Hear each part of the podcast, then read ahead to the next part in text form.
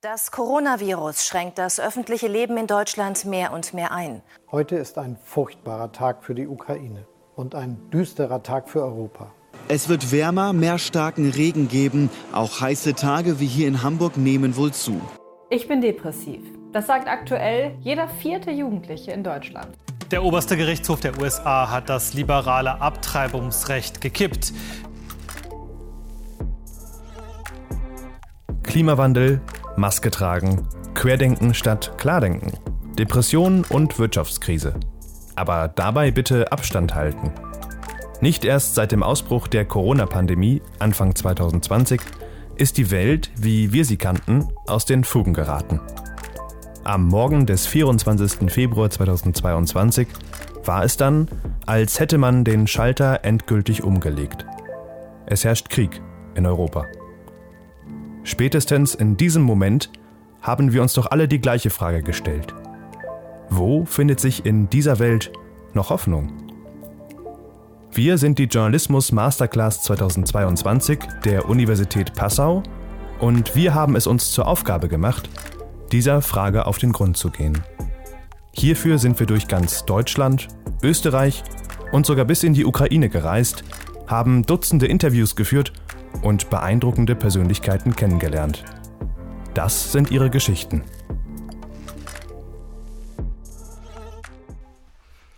Hi, ich bin Lou und für meinen Hoffnungspunkt bin ich in die österreichische Hauptstadt Wien gereist. Dort habe ich Dani getroffen. Also bei mir sind Diagnosen Asperger oder Autismus. Dani ist somit neurodivers. Neurodiversität ist ein Konzept, welches atypische neurologische Entwicklungen, wie in Danis Fall Autismus und ADHS, als natürliche menschliche Diversität betrachtet. Auch Maxi ist neurodivers. Ihn habt ihr ja bereits in meinem Text kennengelernt. Ebenso wie Dani hat er Autismus. Während Maxi bereits im Kindergarten seine Diagnose erhalten hat, bekam Dani sie erst im Alter von 32 Jahren. Eine von Maxis größten Schwierigkeiten ist das Empfinden von Empathie, ein typisches Symptom für Menschen aus dem Autismus-Spektrum. Hingegen ist Daniel ein unheimlich empathischer Mensch, da er neben seinem Autismus hypersensibel ist. Und noch eine andere Sache unterscheidet sie voneinander. Dani konnte einen Arbeitsplatz finden, an dem sich das Team und die Umgebung auf seine Neurodivergenz eingestellt hat. Maxi bislang nicht. Diese beiden Beispiele zeigen sehr deutlich, warum im Fall von Neurodiversität, trotz gleicher Diagnosen, von einem Spektrum gesprochen wird. Jeder Mensch ist ein Individuum, welches von unterschiedlichen Symptomatiken, Lebenserfahrungen, Potenzialen und Herausforderungen geprägt ist. Da Dani seine Diagnose verhältnismäßig spät erhielt, startete er ohne das Wissen über seine Neurodivergenz in die Arbeitswelt. Dies klappte eine Zeit lang gut. Ich war dann im Sozialbereich tätig mit nach dem Psychologiestudium, nachdem ich fertig studiert hatte, äh, so zweieinhalb Jahre lang als psychosoziale Betreuerin im teilbedeutenden Wohnen Du unterstützt äh, psychisch, psychisch schwer und vielfach Erkrankte, ähm, die körperlich auch was haben, bei verschiedenen Dingen dabei. Aufgrund seiner hohen Empathie machte der Beruf ihm viel Spaß. Mit den Klienten kam Dani sehr gut klar. Anders sah die Situation im Team aus. Ähnlich wie Maxi beschreibt Dani seine Position als eine Art Alien. Ich spürte, ich stehe total am Rand. Dani beschreibt seine Diagnose am liebsten als eine andere Art der Wahrnehmung, die ihn bereits seit seiner Geburt begleitet hat ich wusste als Kind zwar schon, das ist jetzt nicht bei jedem Autisten so, aber ich wusste irgendwie immer schon, was die Leute so ungefähr meinen, meistens, wenn sie was sagen. Äh, aber ich hatte kein Handlungswie, sage ich dazu. Ähm, Im Sinne von, wie tue ich da jetzt, damit ich, also ich habe mir die Frage relativ kompliziert gestellt, wie tue ich da jetzt, dass ich so handle, dass ich ich bin dass ich da auch, aber irgendwie in dieser Situation mit diesen Menschen, die so mich, die, wo ich irgendwie doch anders ticke, auch mit meinem Verhalten hinpasse. Seine atypische Wahrnehmung wurde in seinem alten Arbeitsumfeld zu seiner größten Herausforderung. Das ist immer wieder vorgekommen, dass ich missgedeutet worden bin.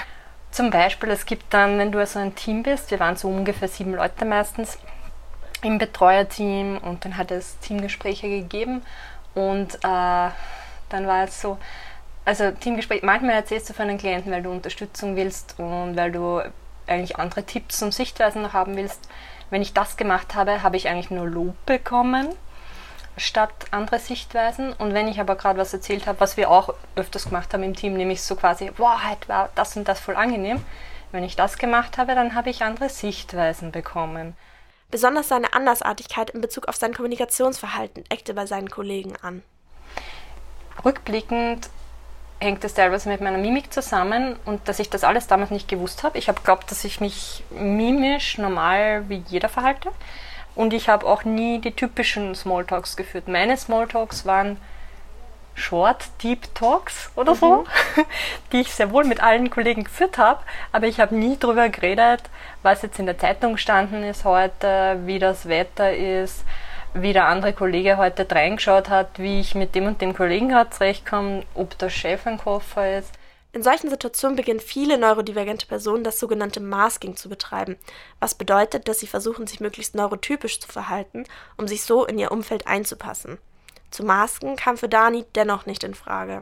Ich könnte, wenn ich wollte, neurotypisch bis zu einem hohen Grad schauspielern, will ich aber nicht und habe ich noch nie wollen. Äh, tue ich zwar in manche situative Momente, Hinzu kommen bei Dani sensorische Probleme durch die ständige Reizüberflutung aus seiner Umwelt. Ebenso wie viele weitere Menschen aus dem Autismus-Spektrum ist Dani stark lichtempfindlich. Außerdem überfordert ihn ein hoher Geräuschpegel, besonders parallele Gespräche. Ich höre Geräusche nicht nur lauter als andere, ich äh, höre sie auch gleich laut. Ähm, das heißt, wenn wir jetzt da runtergehen, wir haben so äh, einen Runtergang äh, zum Rausgehen hier, wo es halt. Das heißt, wenn du dann redest und ich höre aber auch das Echo und ich höre das Echo gleich laut, äh, es ist regelmäßig so, wenn ich dann mit einem Kollegen runtergehe und plauder, äh, ich verstehe 60% nicht, nämlich akustisch, weil sich das überlagert und für mich, für mein Gehirn gleich laut ist. Nach einiger Zeit erlitt Dani aufgrund der Belastung durch die schlechte Teamdynamik und seiner sensorischen Probleme ein Burnout. In dieser Zeit stellte er sich vermehrt die Frage, was ihn von seinen Kollegen unterscheidet. Und ich bin dann irgendwie selber drauf gekommen, weil ich habe schon seit einigen Jahren dann, da war ich 29, schon seit 24 war mir klar, dass ich hypersensibel auf Reize, aber auch auf Emotionales reagiere. Ich bin auch hochsensibel gleichzeitig, das ist jetzt nicht jeder Autist, ich meine auch vom Emotionalen. Ähm, aber es war dann einfach zu extrem und ich habe mir dann gedacht, das gibt's nicht. Du kannst, vielleicht hast, vielleicht ist was anderes. Du bist ja nicht hoch, du bist hypersensibel, ja? nämlich auch auf Reize und auch emotional. Dann habe ich irgendwann echt so gegoogelt, äh, Hypersensibilität und Autismus oder Asperger habe ich gegoogelt und dann habe ich da was gefunden. Dann finde ich einen Zeitungsartikel und im Endeffekt hat der im Stil geschrieben wie ich, dieser Mensch. Das war ein 40-jähriger äh, Westeuropäer und das Stil war das. Ich habe noch nie irgendeinen Artikel jemals gelesen gehabt, wo ich das Gefühl gehabt habe, ist das jetzt mein verschollener Bruder? Ein halbes Jahr später hatte er die fachliche Diagnose. Anfänglich war er sich sehr unsicher, ob er sich diese überhaupt holen soll. Bei mir war es am Anfang so, ich habe gewusst, okay, wenn ich mir die jetzt hole, dann gibt es da auch das Thema Stigma, dann gibt es da auch, dass ich dann spüre, wofür wird Autismus gehalten. Auch das war mir halt vorher klar. Schlussendlich löste die ärztliche Bestätigung seiner Vermutung jedoch vor allem eines aus: Erleichterung. Es war für mich eine am Anfang und jetzt vor allem sowas wie eine Medaille dafür, dass meine Welt existiert, dass mein Welterleben existiert, dass ich nicht einfach äh, spinne in allem, was ich anders empfinde, anders sehe und so weiter, sondern dass ich tatsächlich quasi ein komplett anderes Welterleben habe. Die Diagnose erst im fortgeschrittenen Alter zu erhalten, ist keine Seltenheit. Auch der Kollege ähm, der jetzt in der Buchhaltung ist und Autist ist, der ist auch mit 32 hat er sich diagnostizieren lassen, hat es ein paar Jahre schon geahnt gehabt. Aber ich kenne auch Leute, ähm, die haben mit 60 die Diagnose sich geholt, weil sie drauf gekommen sind. Besonders bei sogenannten hochfunktionalen Autisten ist das vielmehr die Regel als eine Ausnahme. Hochfunktionaler Autismus unterscheidet sich von frühkindlichen Autismus hauptsächlich darin, dass in diesem Fall kein Entwicklungsrückstand vorliegt. Beispielsweise die Sprachentwicklung verläuft alterstypisch.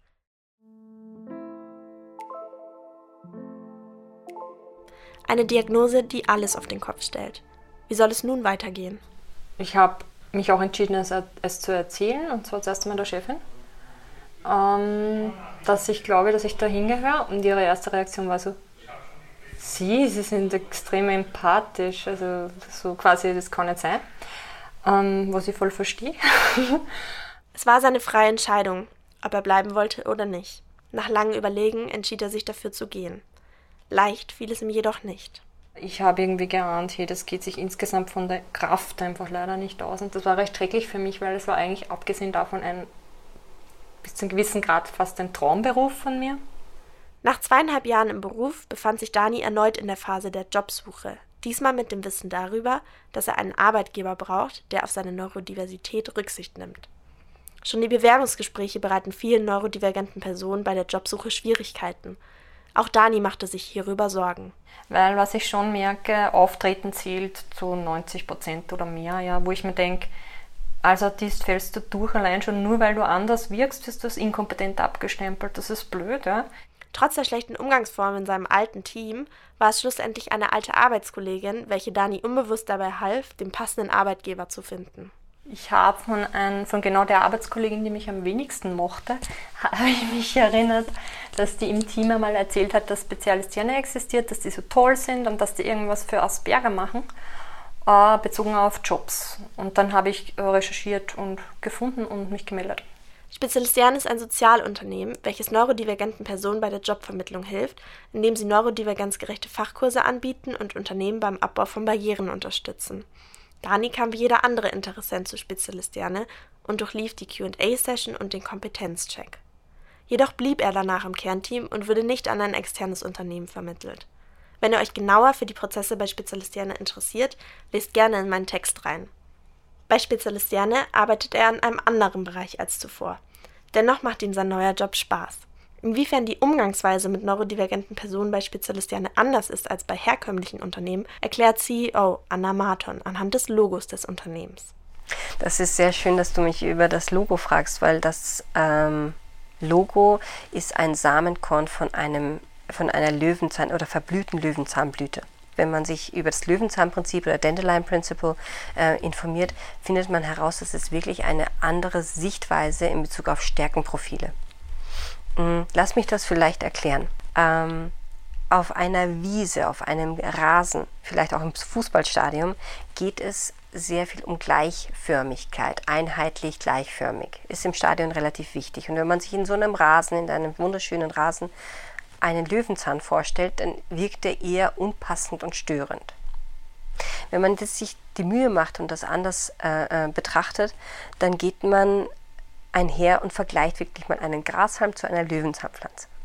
Kommt man vielleicht drauf, ähm, dass ein Löwenzahn sehr, sehr viele Vitamine beinhaltet, sogar ähm, krebslindernde Substanzen hat, haben die Forschung gezeigt, beziehungsweise ein Kaliumlieferant ist, Magnanlieferant ist. Das heißt, deutlich mehr Stärken und Potenziale mitbringt als ein Grashalm. Und dennoch empfinden wir ihn als Unkraut.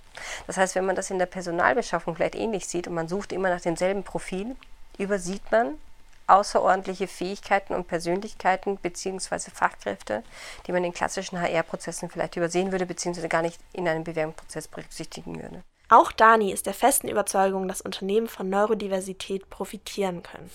Ist natürlich eingeschränkt zu genießen, aber ein bisschen kann man es so vergleichen. Jeder weiß, wenn jetzt ein Neuer ins Team kommt, ja, beim bestimmten Job, jeder weiß irgendwie, wenn eine neue Person kommt, hat das ein bisschen einen frischeren Blick aufs Thema, als der, der schon lange im Team ist. Und bei einer neurodivergenten Person, und zum Beispiel bei einem Autisten, ist dieser Blick noch viel frischer. Ja? Äh, so kann man es vielleicht am schnellsten beschreiben. Ob er auf diesem Weg auch Unterstützung von der Politik erwartet? Ah, Politik wäre auch cool, aber ich, ich traue der Politik da zu wenig zu. Auf die abschließende Frage, was gibt dir Hoffnung, antwortet er, viele Dinge im Leben. Ähm, ich freue mich auch, so ein Interview führen zu dürfen. Also ich finde es voll cool, dass in letzter Zeit irgendwie dieses Bewusstsein so gestiegen ist, okay, da gibt es irgendwie, bei Autisten ist es irgendwie schon klar geworden, okay, die können bestimmte Dinge gut. Sie können zwar noch viel mehr Dinge gut oder sind viel verschiedener, als angekommen ist in der Welt, aber es ist total toll, dass das Interesse so steigt. Und da nimmt man auch her, dass es manche Pauschalisierungen gibt, aber es ist einfach ein Riesenunterschied zu von vor 10 oder 20 Jahren, wo manche schon wissen, okay, die haben auch Stärken oder das ist auch positiv und so. Also das gibt mir schon Hoffnung zum Beispiel. Ich habe auf meinem Weg viele Meinungen zum Thema Neurodiversität, gute wie schlechte Entwicklungen und persönliche Schicksale gesammelt. Mein persönlicher Hoffnungsfunken war der Besuch bei Spezialist Derne und einmal live mitzuerleben, wie die Potenziale neurodivergenter Personen genutzt werden. Dort konnte ich mir selbst ein Bild davon machen, wie angenehm die Teamdynamik in einem neurodivergenten Team sein kann und dass es keiner großen Anpassungen bedarf, um die Arbeitswelt barrierefreier zu gestalten. Vielen Dank, dass ihr in dieser bewegten Zeit kurz innegehalten und uns zugehört habt. Hoffnungsfunken ist nur ein Teil unseres Projekts Hoffentlich. Solltet ihr also nicht ohnehin über unsere Website auf diesen Podcast gestoßen sein, folgt dem Link in der Folgenbeschreibung. Hier findet ihr außerdem auch alle Quellen der zu Beginn dieses Podcasts eingespielten Beiträge, bei welchen es sich um Zitate aus Sendungen außerhalb des Projekts der JMC handelt. In diesem Sinne, macht's gut und verliert nie die Hoffnung.